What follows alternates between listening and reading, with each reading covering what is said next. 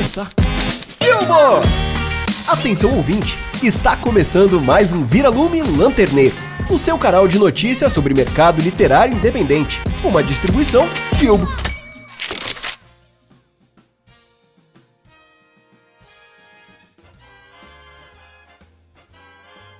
Existem pelo menos duas regras implícitas no romance policial. A primeira, a necessidade de um crime, obviamente. A segunda, a de que não importa o país de origem ou as referências, o herói parecerá sempre ser um detetive norte-americano. Histórias policiais há muito cativam a imaginação das pessoas ao redor do mundo. Mistério, violência, a busca por justiça. Combinação difícil de dar errado. Para começar, há sempre uma interrupção do fluir normal do mundo.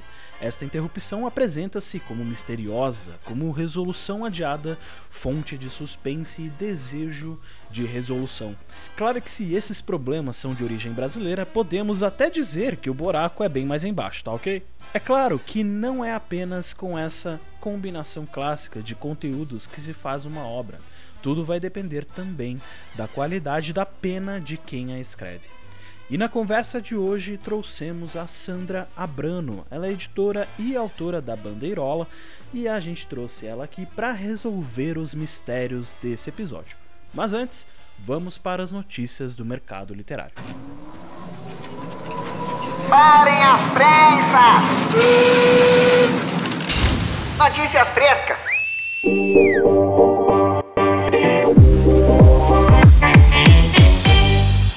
As últimas da Lanterninha.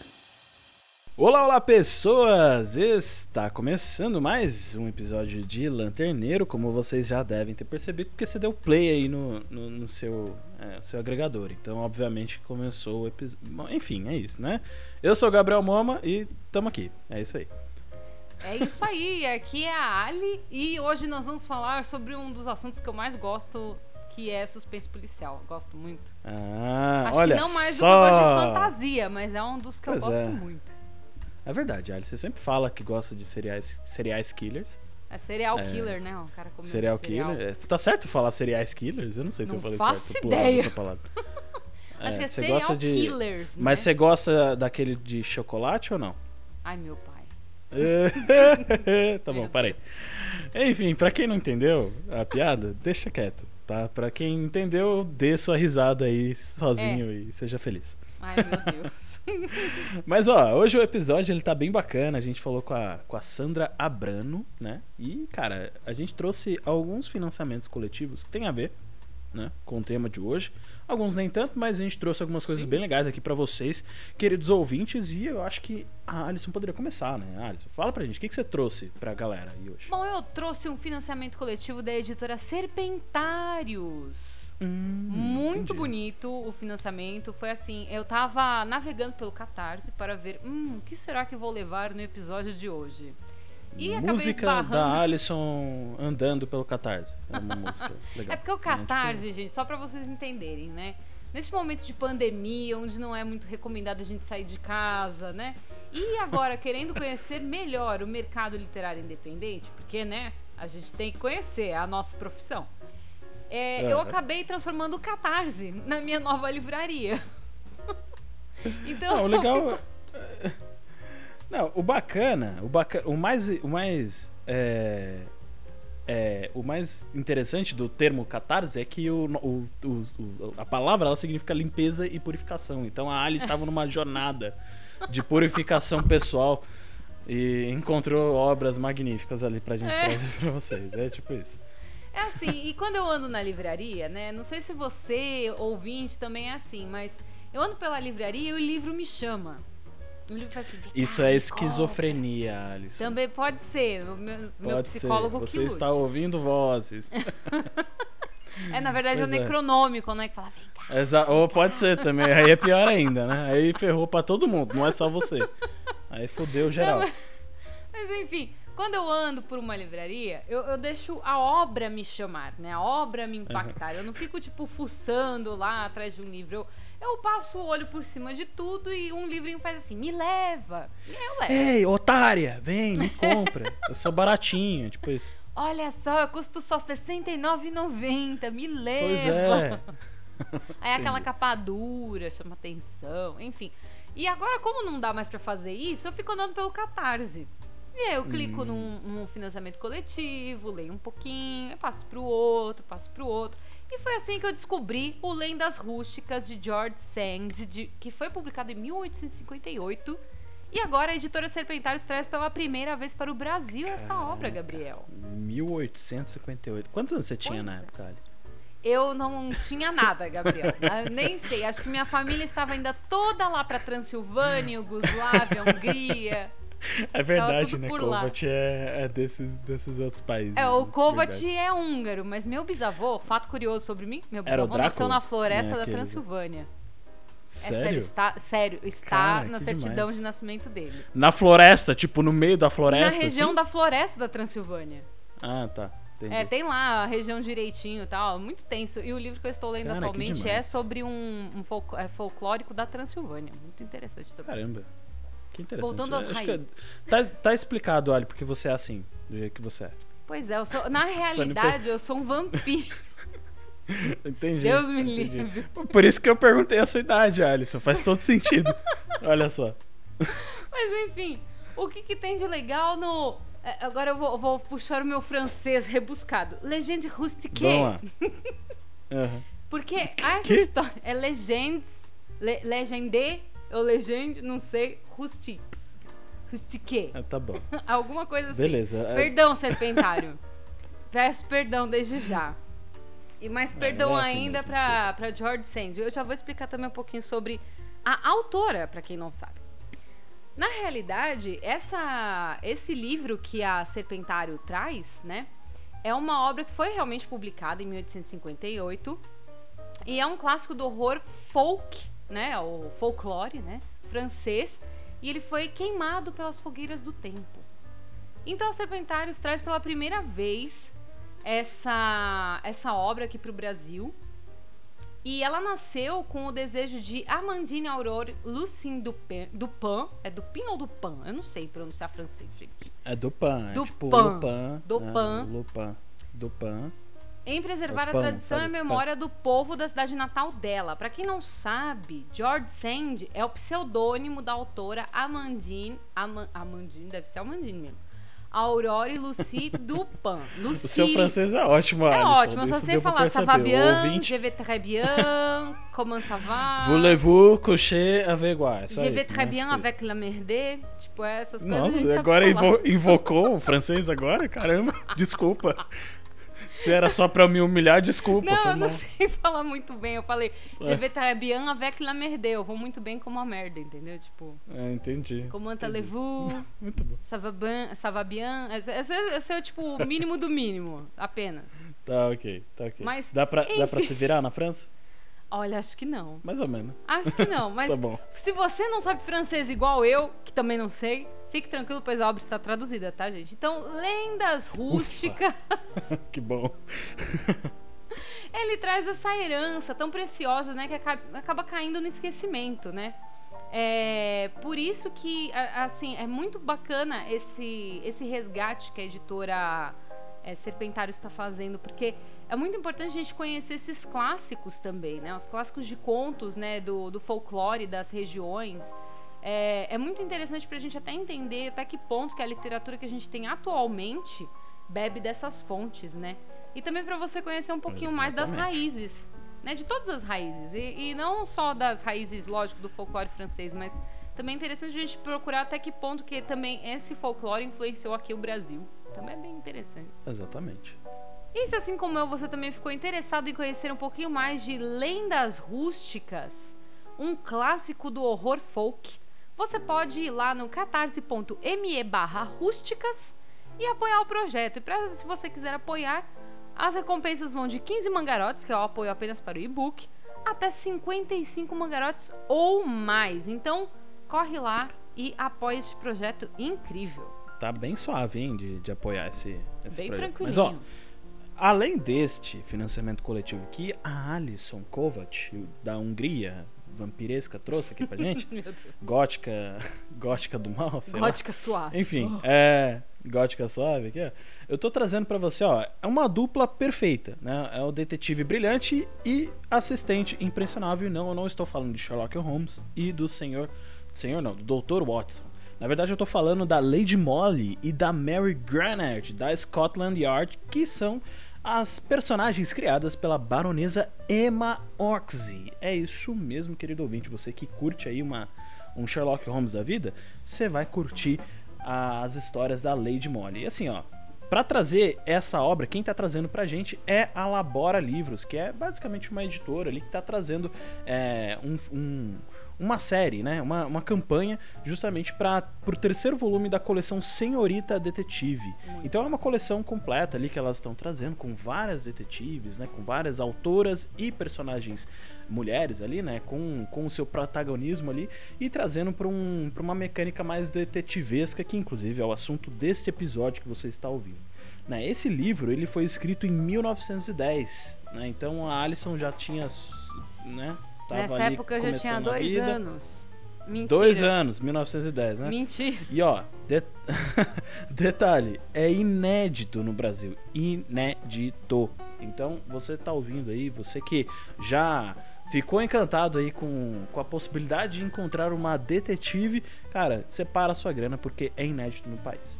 E ó, e dentro da proposta da coleção, o pessoal da Labora Livros, eles estão buscando selecionar a- as particularidades, digamos, né, mais interessantes de cada uma das personagens. Então, no volume 1, eles trouxeram a Loveday Brooke, que é a primeira detetive mulher que foi criada por uma autora mulher, né? No volume 2, eles trouxeram a primeira mulher negra a desempenhar um papel de detetive. E agora, no terceiro volume, elas estão tra- trazendo, né? O pessoal da Labora Livros estão trazendo a, uma mulher detetive, a primeira mulher detetive a trabalhar oficialmente na Scotland Yard, que, que é a polícia ali da. da Famosíssima. da- a famosíssima, famosíssima polícia das histórias ali do Sherlock Holmes. De Londres, né? E- Da, da Grã-Bretanha. É, de Londres, né? Porque ela é real. Porque é real, Scotland né? É, Exatamente. É, Bom, essa obra, ela, ela basicamente o livro como que ele é, ó. Ele traz é, as histórias completas da Lady Molly é, e que são apro- apresentadas num formato de bookcase com 12 contos. Ou seja, são vários contos, aí são 12 no todo, falando as histórias da Lady Molly, cada uma das quais é apresentada um crime diferente. E detalhe, é capa dura. adoro, Então, adoro. você que adora, não compra livros que não tenham capas duras, então, é, enfim.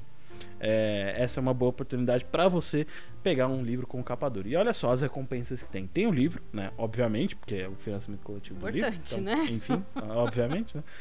É, tem um marcador colorido, tem marcador magnético, tem o a bag, né? Que é aquelas eco bags, sabe? Como eu Adoro. expliquei, eu expliquei num outro episódio o que, que era uma eco bag.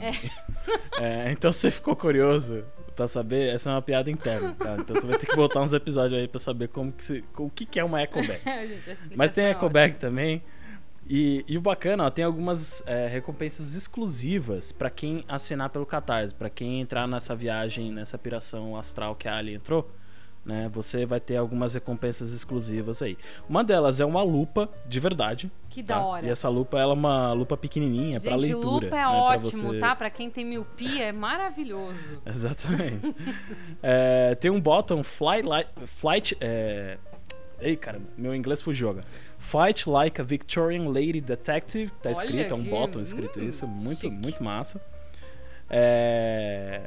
Pra quem não entendeu o inglês, é tipo, lute como uma, uma dama detetive vitoriana, Vitoriana. tipo isso. Tem um sticker também da Lady Molly e da Mary Garnett. Tem um sticker da Venus Johnson e um sticker da Loveday Brooke. Além de alguns cards, né? Que tá escrito Mulheres Detetives da Ficção. Então isso é bacana pra você, né? é, que você tá afim aí de pegar algumas recompensas exclusivas, só vai ter no Catarse essas aqui. E tem as recompensas digitais também, que é e-book e o pôster digital. E olha só, As recompensas elas estão indo de 25 mangarotes até 2.500 mangarotes, então não tá tão baratinho igual o, o que a Ali trouxe, mas tem umas recompensas bem legais. Tem as mais baratinhas ali, tem as um pouco mais com um valor um pouco mais elevado para você que tá afim de investir bem o seu dinheiro. né? Gente, dica, É. aproveita quando tem financiamento do Catarse, porque depois que vai pra Aproveita, porque lojinha da editora, hum, Fica mais caro. É. Exatamente, exatamente. Fica mais caro, aí você olha, que bom que eu comprei. Que bom que eu apoiei o projeto. É. aí, né? Enfim, você fica feliz. você se dá um bacana, alto ó, beijo na testa, é tipo isso. exatamente, exatamente. E o bacana, ó, do editorial aqui dessa obra, quem fez o prefácio é a Ana Paula Locks. A editora é a Lua Bueno Siriaco. A editora assistente e tradutora é a Ana Cláudia Ramuski. E nas redes sociais, quem trabalhou no projeto foi a Jéssica Vitória Tavares. Essa galera toda. Só mulher, só mulher Gostei. foda, velho. Trazendo conteúdo sobre mulher. Entendeu? Então, assim, ó. Você entendeu? Você entendeu a mensagem? Não entendeu? Então fica, fica aí direto pra você aí. E lá no Catarse, apoia agora, porque tá muito massa esse conteúdo, tem muita coisa bacana. E, ó, detalhe, tem um conteúdo extra que eu tava lendo no, no blog lá da Labora Livros, que é um, é um blog muito bacana falando sobre financiamento, sobre a história ali, de, de como elas estão fazendo todo esse. Toda o financiamento coletivo e conduzindo toda a, a campanha né, delas né, e toda a coleção que elas estão construindo, que é a Senhorita Detetive. E é, de financiamento coletivo é isso que É trouxemos hoje. Mas, mas, Mas, não é só isso, não é mesmo, Ali? não mesmo, Gabriel, porque a gente tem, como em todo episódio, a gente tem aqui um patrocinador. Inclusive, se você está Exatamente. escutando e você é uma editora e está assim, poxa vida, eu queria ter um episódio patrocinado com a Bilbo. Mande o Pois seu é. e-mail para viralume.bilbo.com e fale conosco. Exatamente, importante tá ressaltar. fácil, tá muito fácil, muito fácil. O bacana da, do patrocínio de hoje é o a Sandra Abrano, ela trouxe pra gente a, a, o livro dela que se chama Vestígios, Mortes Nem Um Pouco Naturais. Ela explicou pra gente um pouco mais sobre isso, né, sobre, sobre essa obra lá no, na nossa conversa, mas eu queria trazer pra você um pouco do, do, do qual que é a vibe né, desse livro. Basicamente é um trilho político que tem como cenário a cidade de São Paulo no período de 1976 até os primeiros anos de 2000 e que apresenta o submundo do serviço secreto brasileiro. E você que não sabia que existisse, existia um serviço secreto brasileiro, existe um serviço secreto brasileiro Existe, gente. né? Olha só. E na trama, é, um agente do sistema de informações ele vai retornar depois de duas décadas ao bairro paulistano na- da juventude dele, justamente para administrar uma, uma empresa de segurança. E ele acaba reencontrando seu passado e acaba correndo alguns riscos de se tornar uma vítima é, de suas lembranças ali daquele momento. Né? Então é uma história política, né, falando sobre desaparecimento de militantes políticos, assassinato de agente da repressão e a atuação de grupos secretos contra contra a abertura política é, que vão acabar deixando alguns vestígios na vida na vida real, né, na vida das pessoas ali. É também uma obra humana, né, que traz muito essa, esse lado das inseguranças de uma mulher que se chocam com a, a modernidade do seu filho ali, tem todo um uma história mais humanizada ali em torno, em torno dessa personagem que eu não posso falar muito, senão eu vou dar spoilers. e também tem esse lado mais de, de suspense, né? Que envolve desaparecimento, morte, tráfico de armas e planos secretos que dão um ritmo para essa narrativa incrível. Ah, devo dizer que a gente recebeu um, um primeiro capítulo aqui Uhum. nas mãos da Bíblia. A gente ficou muito feliz de, de receber e, e ler esse material, tá muito Foi bacana. super legal. E a gente trouxe a Sandra Abrano justamente para falar sobre o gênero, sobre é, literatura policial no país, né, no Brasil, e também ela acabou falando um pouquinho mais da obra dela. Então você que né, já ouviu um pouco isso aqui, fica mais um, um tempinho aí porque tem mais coisa que a gente pode falar sobre o assunto. E como a Ali comentou, se você é uma editora e quer patrocinar, né, só mandar um e-mail pra gente no viralume@bio.com. Eles vieram aqui com crimes impossíveis, né? A gente trouxe eles aqui nas últimas da lanterninha. E olha só, hoje eles têm um Exatamente. episódio exclusivaço. Então, ficou interessado? Exatamente. Entre em contato aí com a gente. Pode ser pelo e-mail, pode mandar um DM no Instagram, pode chamar a gente por sinal de fumaça, mas entre em contato. Exatamente. Bom, agora fechamos aqui as notícias, né? Vamos Sim. pra, conversa, né? Vamos que Então, está bora lá. interessantíssimo. Bora lá.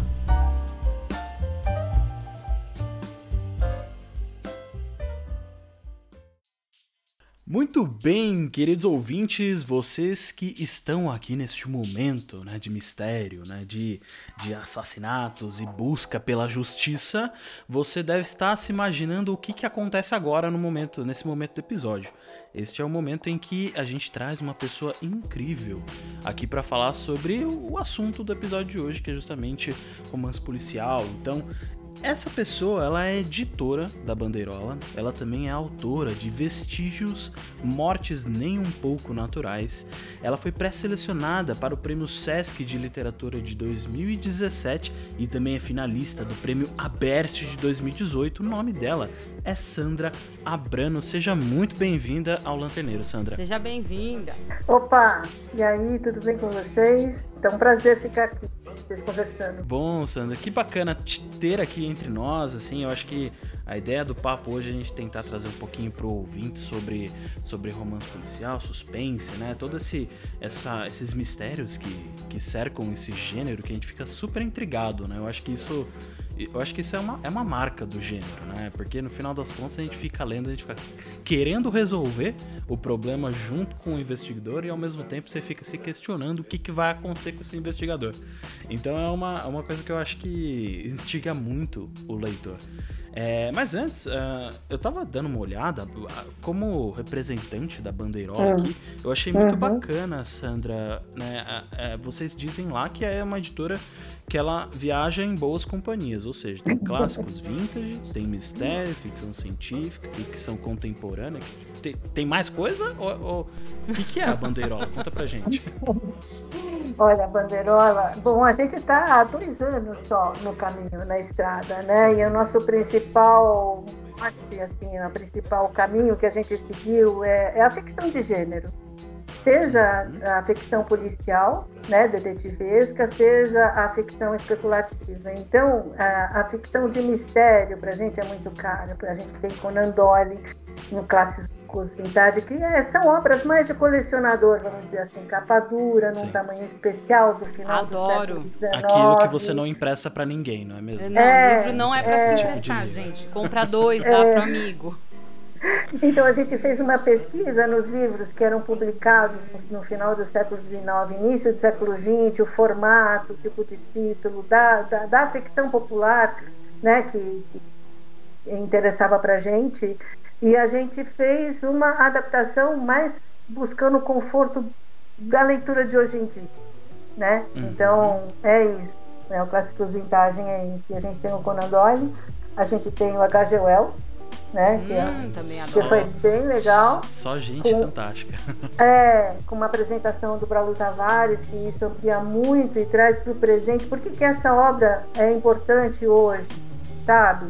Porque, por que editar livros do final do século XIX? E o que eles nos dizem até hoje? É, é esse é o nosso lance, entendeu? Publicar esse tipo de obra, né? Tem tanta obra antiga que é super atual, né, Sandra? Ah, a tem, gente cansa tem. aqui de falar de, por exemplo, 1984, né? A gente cansa.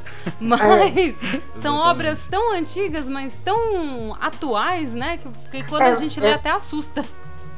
É, é, impressionante, elas nos dizem até hoje. Essa do H.G. Wells, por exemplo, é impressionante, porque ela, ela questiona a ciência, o limite da ciência, ou o fato de você negar a ciência, sair de uma comunidade científica e deixar e ficar sozinho trilhando um caminho, né? É, é, questiona é, a, a, questão da sua ambientação, né, de, até das diferenças entre uma pessoa e outra, a questão de gênero. Nossa, é impressionante a atualidade. Sim. É impressionante. Sim.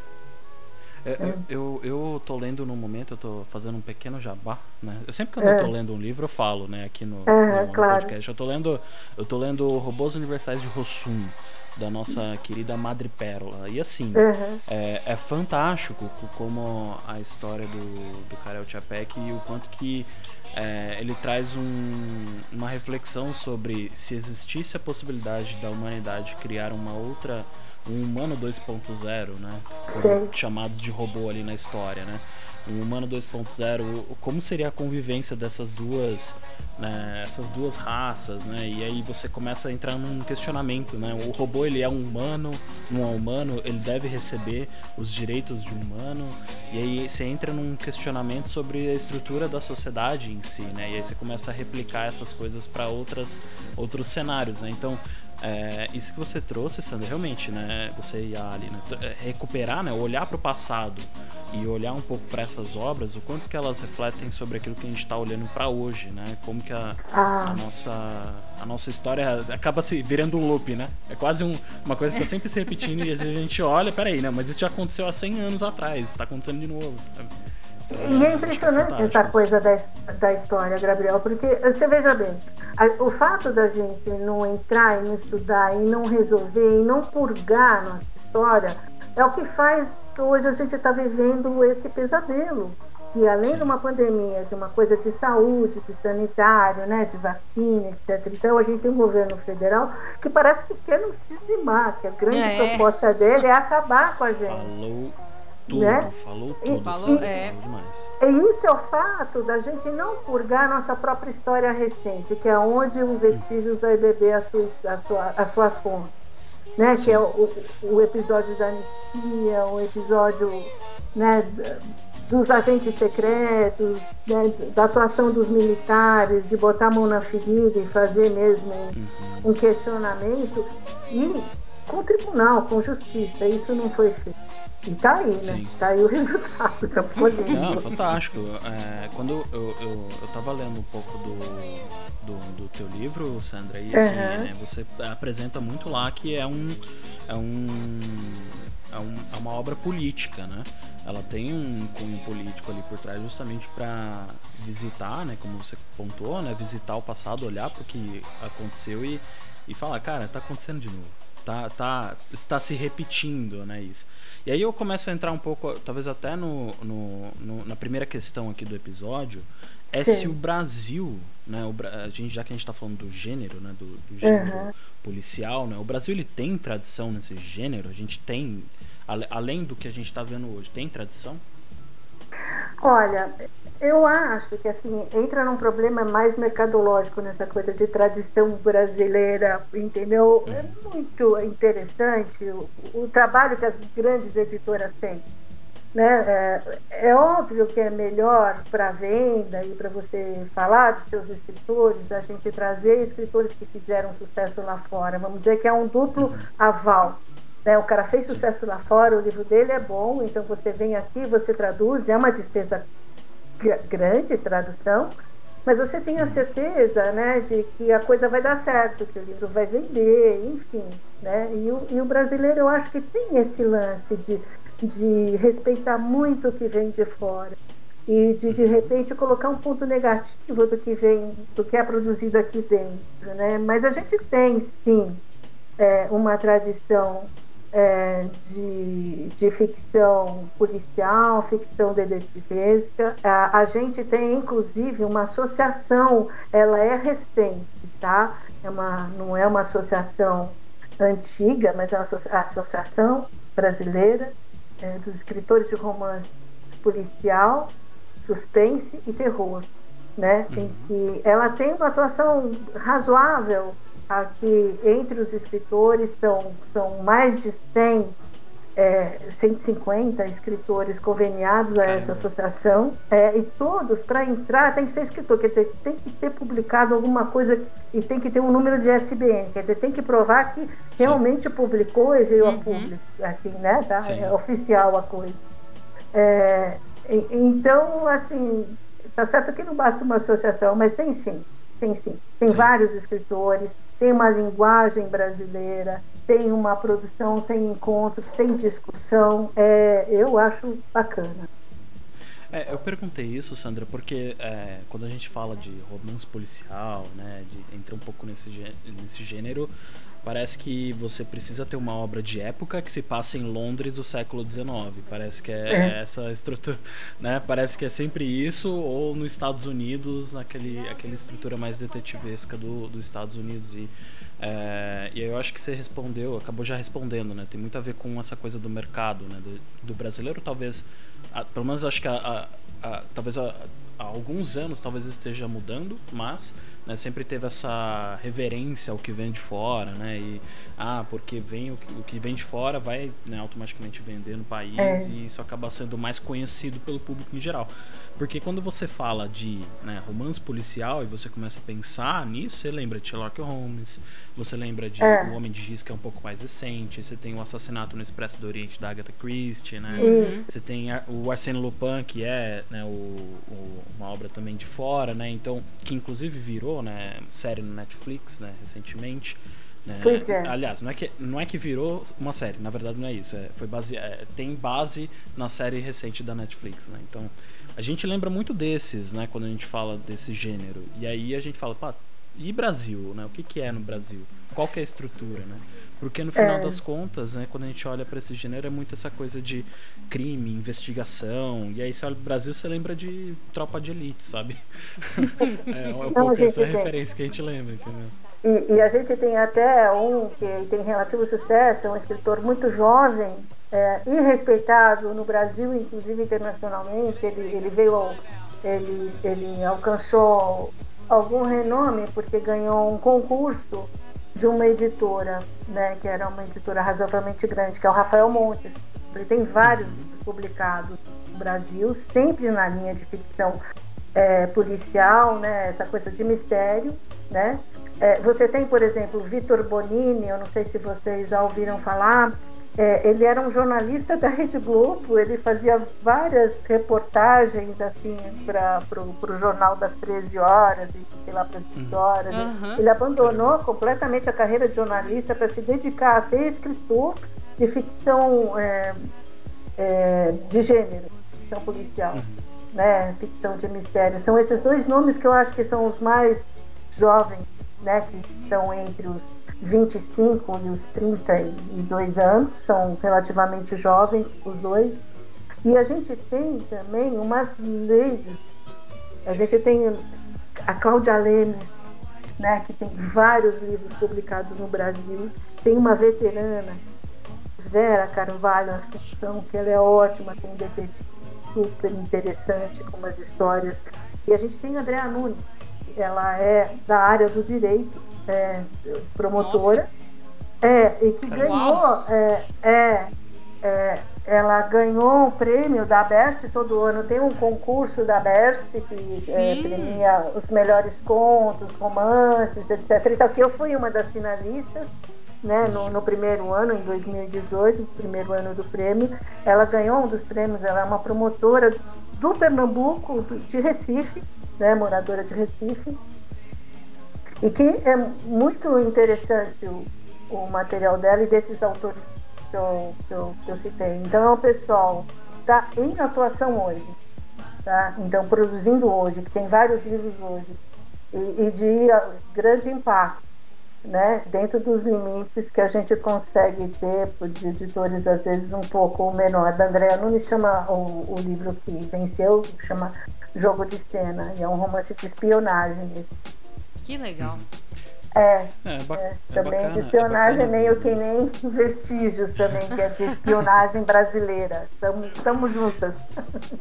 então, é porque é curioso, né?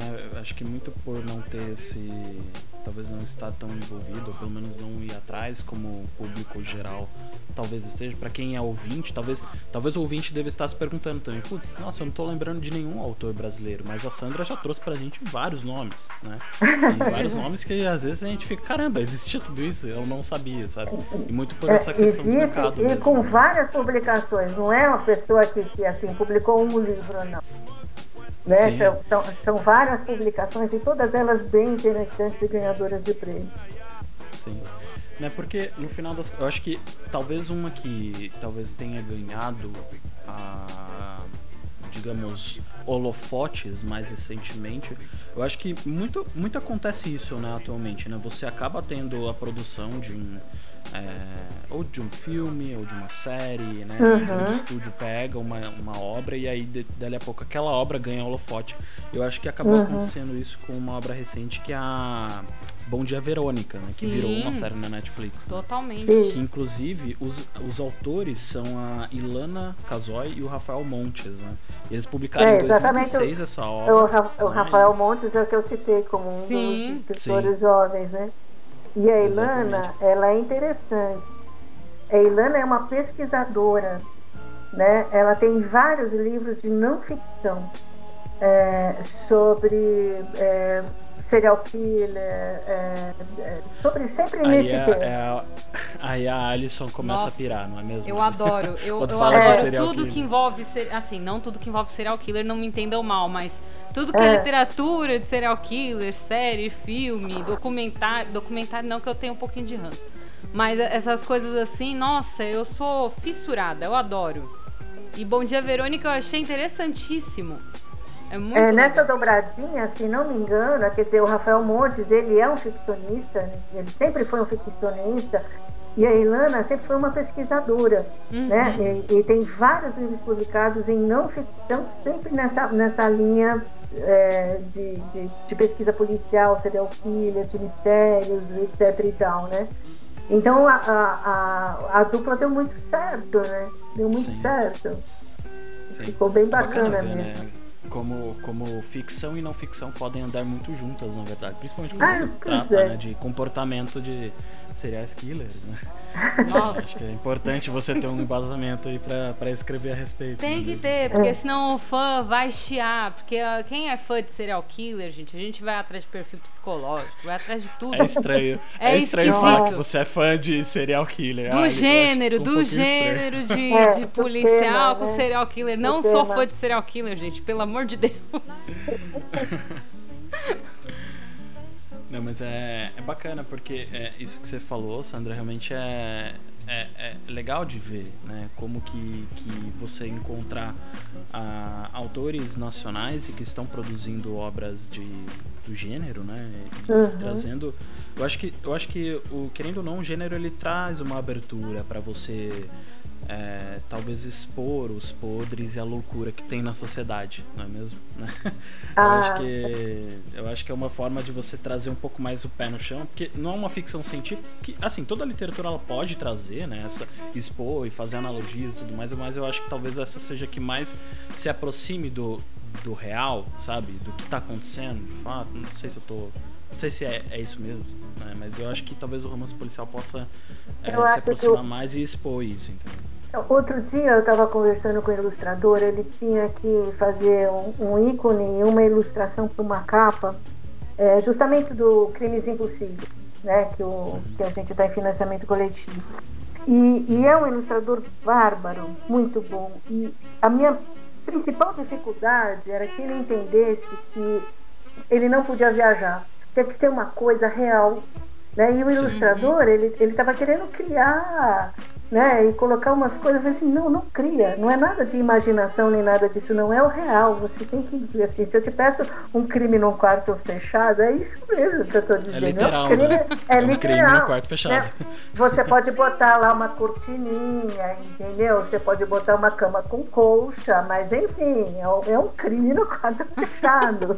Sim, exatamente. Não dá É, é o que é e ponto, né? É o que. Nossa, a gente dava muita risada, porque ele, ele queria dar umas viagens. Eu falei, não tem viagem, cara. Não tem. Nesse caso, aí- o romance policial ele é muito pé no chão, né? Ele tem que ser É, muito e pé aí, no chão, é né? aí que eu, por exemplo, mais eu acredito, nossa, en- engraçado, né? A ficção policial, a ficção detetive tem muita de imaginação, obviamente, é sempre ficção, mas assim, se não tiver calcada dentro de um pouco de verossimilhança, né, do que acontece, que as pessoas conhecem, o que tem medo, as referências, é muito difícil. Dá Sim. certo.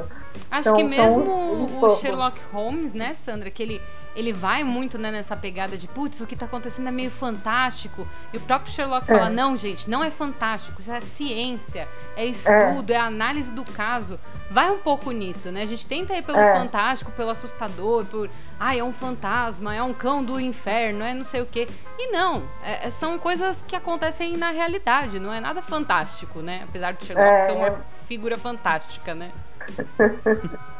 É. É, uma coisa, até puxando um pouco, um pouco disso, uma coisa que eu tava, eu tava lendo um texto do, do escritor Carlos Marcelo. Ele é jornalista também, tá? E ele tava Tá. trazendo um pouco dessa reflexão sobre, sobre o gênero, né? E que né, o que talvez seja. Cara- um- não é que é bem um problema, tá? Mas talvez uma dificuldade de trabalhar com a literatura de crime mais contemporânea aqui no Brasil é que o crime ele tá tão presente no nosso dia a dia. né? É na televisão, é o Datena falando lá do crime, é o, é o canal, entendeu? Isso tá tão presente que às vezes pode ter banalizado essa história de ah, existia um crime e às vezes existe uma certa dificuldade de escrever.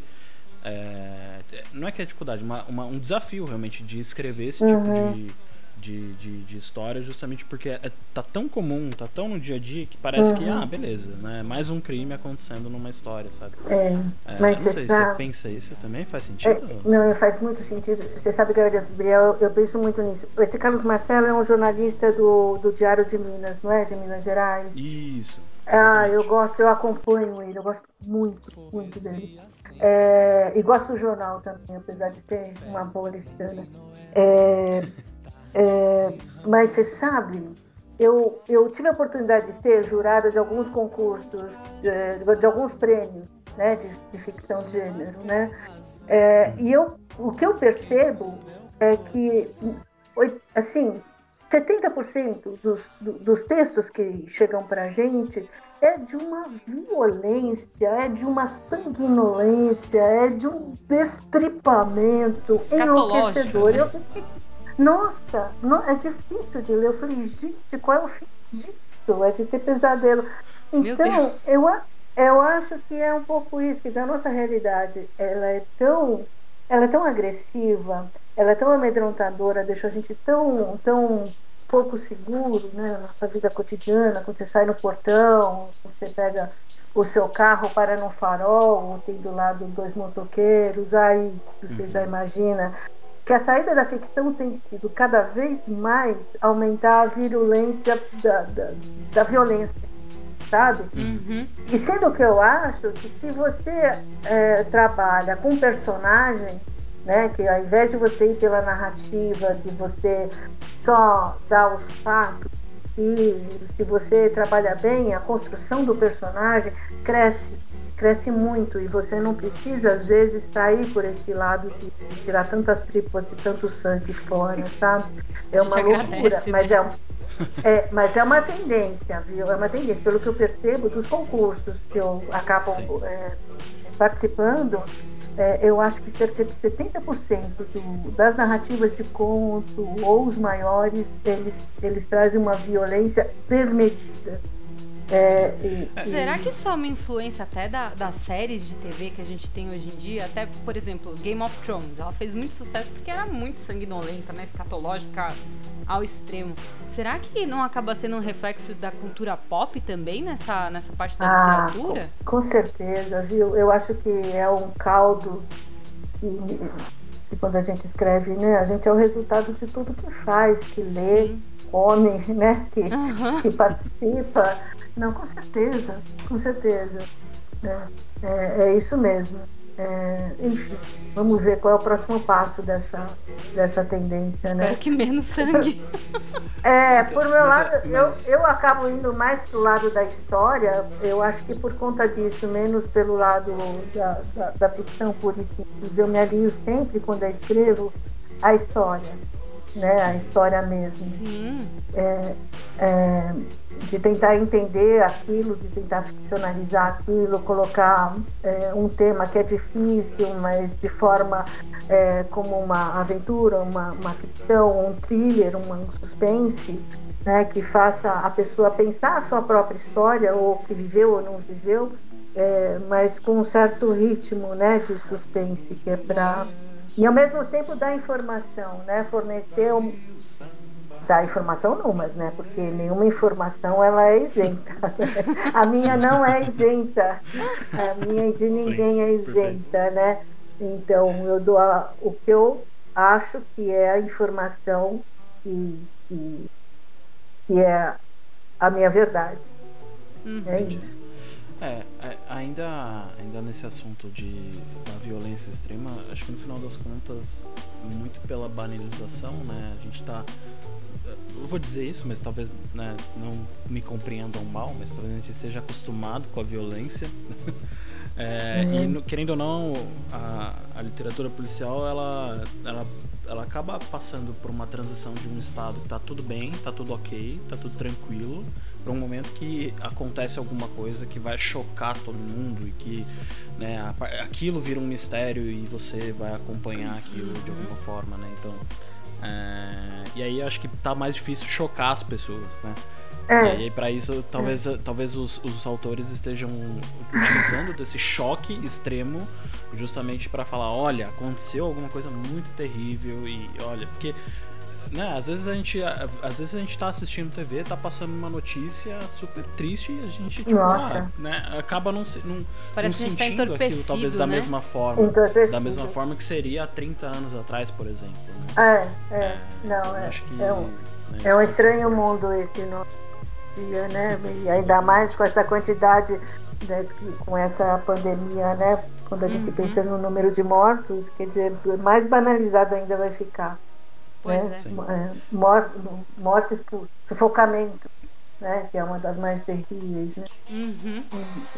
Enfim. Bom, tá é, pra, gente, pra gente tirar um pouco a tensão né, do Deus ar é desse, desse episódio, né? Porque esse, ele acabou caindo numa, numa situação é, meio down, né?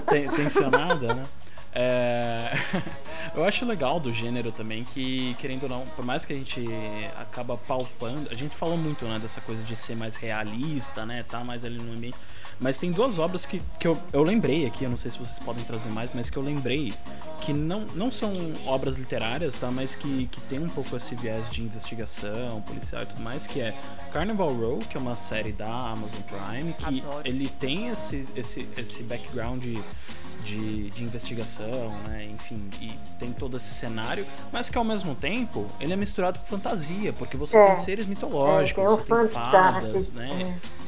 E é muito bacana. E também eu vou citar Cidade Invisível aqui também, por quê? Porque tem esse lado mais investigativo, mas também tem um lado do folclore nacional, que é um lado mais fantasioso, né? A fantasia, é. né? Tem o gênero fantasia ali presente, eu acho que isso é bacana. Tem uma das melhores que... frases que eu já ouvi em série. Se você não assassina, hum. dá seus pulos. Gente, melhor frase. Ótimo.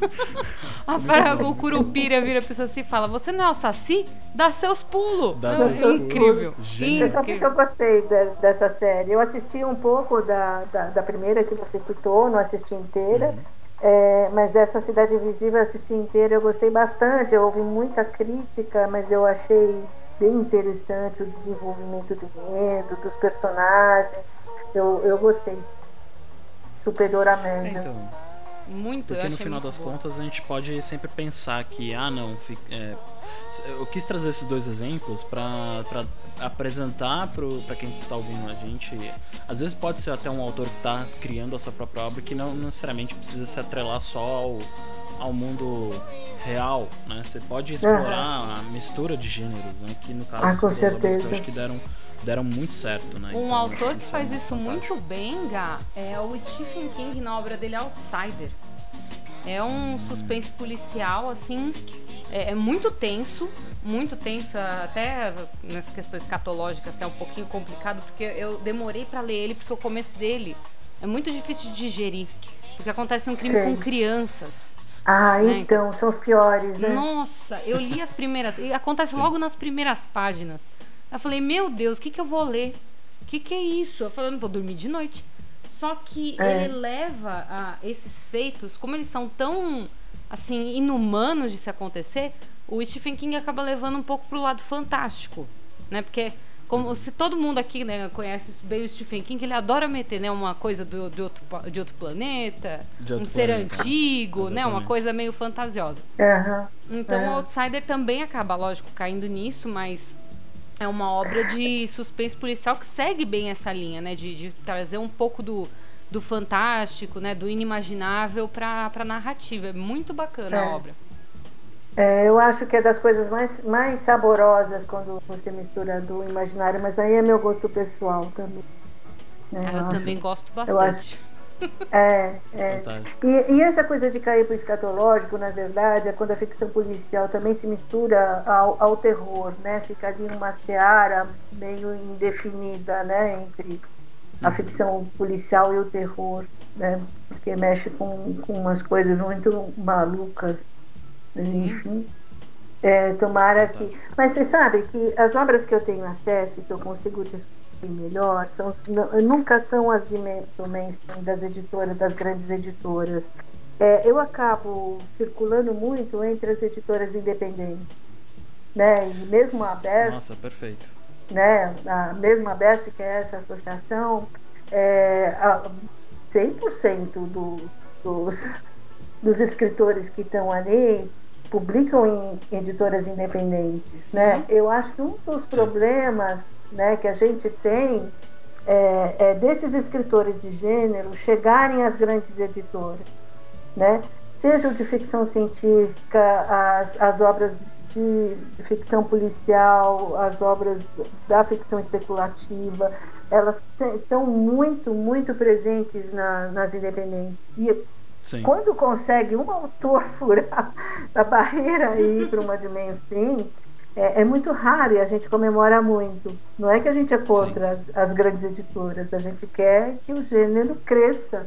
Né? E chegar uma Sim. grande editora traz, traz gás né, para todo mundo também. É legal. É, aí eu vejo que é bem uma estrutura de mercado também, né, Sandra? Porque no final das contas, é... eu acho que ho- hoje cada vez mais, né, cada editora está construindo a sua presença online, está buscando essa é, essa visibilidade. Concordo que editoras maiores vão dar um, um, digamos um boost, né? Vamos, vão incentivar, né, ainda mais o, a, a, a visibilidade de uma obra, de um autor, né? Enfim. É, mas ao mesmo tempo eu acho que a gente está vendo uma, uma ascensão de, de. Assim, posso estar errado, tá? Mas eu acho que a gente está vendo uma ascensão de editoras independentes ganhando um espaço muito grande, principalmente falando do modelo que você trouxe pra gente, né? Que é o financiamento coletivo, essa coisa de você né, utilizar as pessoas. Utilizar não, né? Não vou usar essa palavra, né? Mas é, utilizar no sentido de apoiar. juntar. É, unir É. as pessoas para financiar uma obra, né? É, hoje- E que no final das contas eu acho que tá dando muito certo para as editoras, né? principalmente as independentes. Né? Hoje em dia, por exemplo, a gente está com esse financiamento é, em andamento, que é do livro Crimes Impossíveis, que é uma antologia organizada pelo Braulio Tavares, em que ele pegou os escritores inaugurais nesse tema, né, do- que é o crime de- do, do quarto fechado, do final do século XIX, de 1838, imagina, até 1933. O mais, o conto mais recente é de 1933. O mais antigo, de 1838, é, é um- é super incrível esse conto, é de um cara chamado Sheridan Le Fanu. É uma passagem na história secreta de uma condessa na Irlanda. É uma, uma jovem órfã que é, no testamento do pai é entregue a um tio, né, aos cuidados de um tio, e, enfim, ela corre imenso perigo. Ela é ameaçada de morte das mais variadas Eita. formas. Ele é super tenso. Caramba, É, e dentro de uma casa que teria que ter confiança, que é a casa de um parente, né? Então, é um, é um, é um conto de 1838. Então, é, a editora independente também tem essa, essa coisa. A gente vai buscar lá atrás para depois pegar alguns escritores de hoje em dia também, né? Sim. Como sim. É, publicar os mais recentes. É interessante, é bem interessante. Eu fico muito empolgada na bandeirola de fazer esse trabalho. E, e nós leitores ficamos muito empolgados porque vocês trazem isso pra gente. Mas ó, querido ouvinte, a gente tá chegando no finalzinho aqui do nosso Ah, papo, mas antes da gente acredito, finalizar ele, ó, eu sei que é um momento triste, sei que você ouvinte tava gostando, a gente tá com um papo muito fluido aqui hoje. É, mas antes da gente fechar, Sandra, eu gostaria que você falasse pra gente. Eu tenho uma pergunta, né? Porque o- o nome do seu livro é Vestígios. Mortes nem um Sim. pouco naturais. Eu fiquei muito curioso pra saber o que, que é mortes nem um pouco naturais. O que, que, o, que, que o leitor vai encontrar nesse, nesses livros? Morte seu livro? natural é que você tem, assim, por, por idade, né? Quando você está muito idoso, etc. Chega a sua hora, ou você morre de uma doença, né? É, tudo que não é isso são mortes nem um pouco naturais, né? A, o vestígio, ele se passa de 1976 ao início dos anos 2000 e esse período ele, ele não é por acaso. 1976 a gente está no meio do governo Geisel e o Geisel se propunha a, a abrir, o, o, sair, né, que os militares saíssem de forma lenta e gradual, fosse se abrindo para a democracia, mas muito lenta e muito gradual. Só esse anúncio fez ficar em polvorosa todos os sistemas de informações, os agentes secretos, né, o SNI, na época é, SNI, os grupos do Exército, da Marinha, da Aeronáutica, todos eles tinham seus agentes secretos, né? Uhum. É, e começou uma onda de insegurança entre eles, inclusive de queima de ativo, né? mortes entre eles, disputas entre um sistema e outro sistema. Foi uma coisa meio avassaladora, né? E que a gente não, não tem acesso a isso, né? Existiam irmandades, né?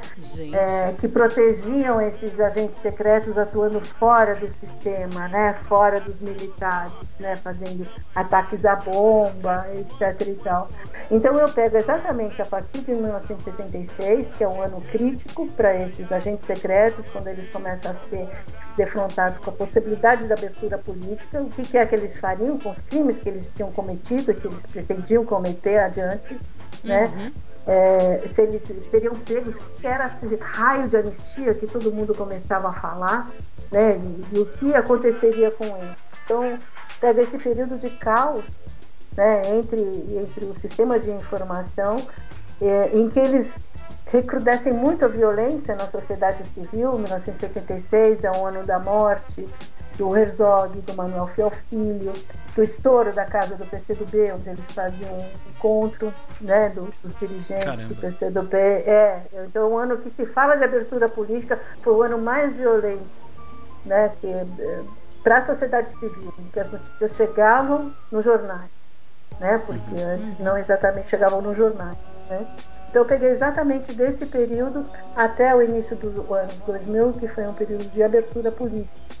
E, e, e coloquei um agente secreto nos anos 90, chegando ao seu bairro de origem, que é a Vila Maria, um bairro paulistano da Zona Norte, para administrar uma empresa de segurança, é, que no fundo é, é a base do esquema é, de assentamento de ganhos desse pessoal que atuou algum dia nesse sistema, né? E, e, e, esse cara vai fazendo algumas revelações através de cadernos de anotações que ele, né, que ele tem. Né? Então a, a narrativa vem com os personagens que de alguma forma se relacionaram com esse agente, ou enfim, que enfrentaram as consequências né, desse período da ditadura militar e, e, as revelações que ele faz nos cadernos, nas anotações que ele tem, em que ele vai contando a história, Fantástico. né? E ele participou. Fantástico, Sandra. Né? Fantástico, Sandra. Então é meio é... isso. Devo dizer que fiquei bem curioso. É. Muito por conta da situação atual que vivemos nesse ótimo, lindo país, né? É, acho que me deu mais vontade ainda de, de ler a sua obra, sendo bem sincero, viu, Sandra? É, e na e, verdade, e... e... na verdade o que eu acho agora, afastada tantos anos né, do, do, do lançamento de, de que eu escrevi esse livro, é que os personagens que estão lá, que participaram, que são os perpetradores de violência, porque assim, a minha ideia não era pegar os comandantes da violência, ou os generais, ou os coronéis. Eram os caras, os subalternos mesmo, os agentes que botavam a mão na massa, iam lá e perpetravam diretamente a violência. Então esses caras são os que finalmente chegaram ao poder. Eles estão aí hoje na direção do governo federal. São esses caras que antes tinham cargos subalternos e que pegavam mesmo a, a, a, lida diária da violência do período do governo militar, eles estão hoje aí no poder. Né? E não é à toa. É, no livro eu desenvolvo também uma coisa que se fala só em livro de, de não ficção, de jornalismo investigativo, né, que se aponta isso, que são as irmandades por trás do governo, do, por trás do governo militar e que davam um estofo econômico para a atuação desse sistema é, de fora né, do governo militar, que jogavam bombas nas bancas de jornais, na OAB, né, que, que faziam as ações propriamente né, por exemplo, do Rio Centro, né, em 1981, né, que financiaram né, a, o grupo que foi que construiu a bomba, que estava levando né, para o show a bomba de 1981 no Rio Centro, né, a Irmandade que sustentava isso e que continua hoje sustentando, é, mantendo esses caras no governo federal. Não tem, são os mesmos, do, a geração seguinte, que estão aí sustentando esse governo, entendeu? Sustentando os mesmos que sustentaram naquela época, são eles. E é isso que é o mais grave e a maioria das pessoas não sabe. Né? Que a gente não tem que lutar só fora Bozo. Entendeu? Não é isso. É muito é, é mais, muito mais né? profundo. É muito mais profundo. É um pouco mais estrutural, não é mesmo? É, é. É mais estrutural. E aí, é, Sandra, como é que o pessoal que tá ouvindo a gente, como é que eles encontram a sua obra? Ah, então, tem na Bandeirola, é www.bandeirola.com.br. A gente está nas redes sociais, no Instagram, no Facebook, no Twitter, a gente está em, todas as redes sociais. É, em e-book, é, que é um preço tá bacana, tá R$ 9,90 em e-book. É, tem na Amazon, em todas a, as, as principais plataformas de e-book, né, todas elas, em todos os tipos, tá com uma boa distribuição. Então, o livro físico é na bandeirola, né? Tem na Martins Fontes, que é a livraria Martins Fontes, tem na livraria Unesp, que são livrarias físicas, mas elas têm atendimento também virtual, né? Então, é vestígios mortos um pouco naturais, tem no Google Books, enfim, tem vários lugares, não é difícil de encontrar. Está disponível, tá disponível tá ao redor do mundo, né? Qualquer formato, para quem quiser, do jeito que Quase. quiser. fantástico, fantástico, Sandra. Sandra, eu gostaria de agradecer muito a sua presença aqui com a gente. Muito Foi obrigada, um papo muito bacana. Né? Foi muito legal mesmo, a gente gostou demais. A gente quer te convidar para retornar qualquer hora dessas, em algum outro momento. E a gente gostaria de agradecer o ouvinte que esteve aqui até né, esse momento, ouvindo esse papo que foi do, do, do, Sherlock Holmes até algo mais escatológico, falou sobre política e falando sobre N assuntos aqui, envolvemos várias coisas e foi muito bacana. Gostaria de agradecer você, querido ouvinte. E é isso. Até o próximo episódio e até mais. A saudade vai ficar. Este podcast foi produzido por Bilbo. Para saber mais, siga-nos em nossas redes sociais, arroba Bilbo Stories. Tem uma história para compartilhar ou quer se tornar um parceiro do Lanterneiro? Envie um e-mail para viralume.bilbo.com.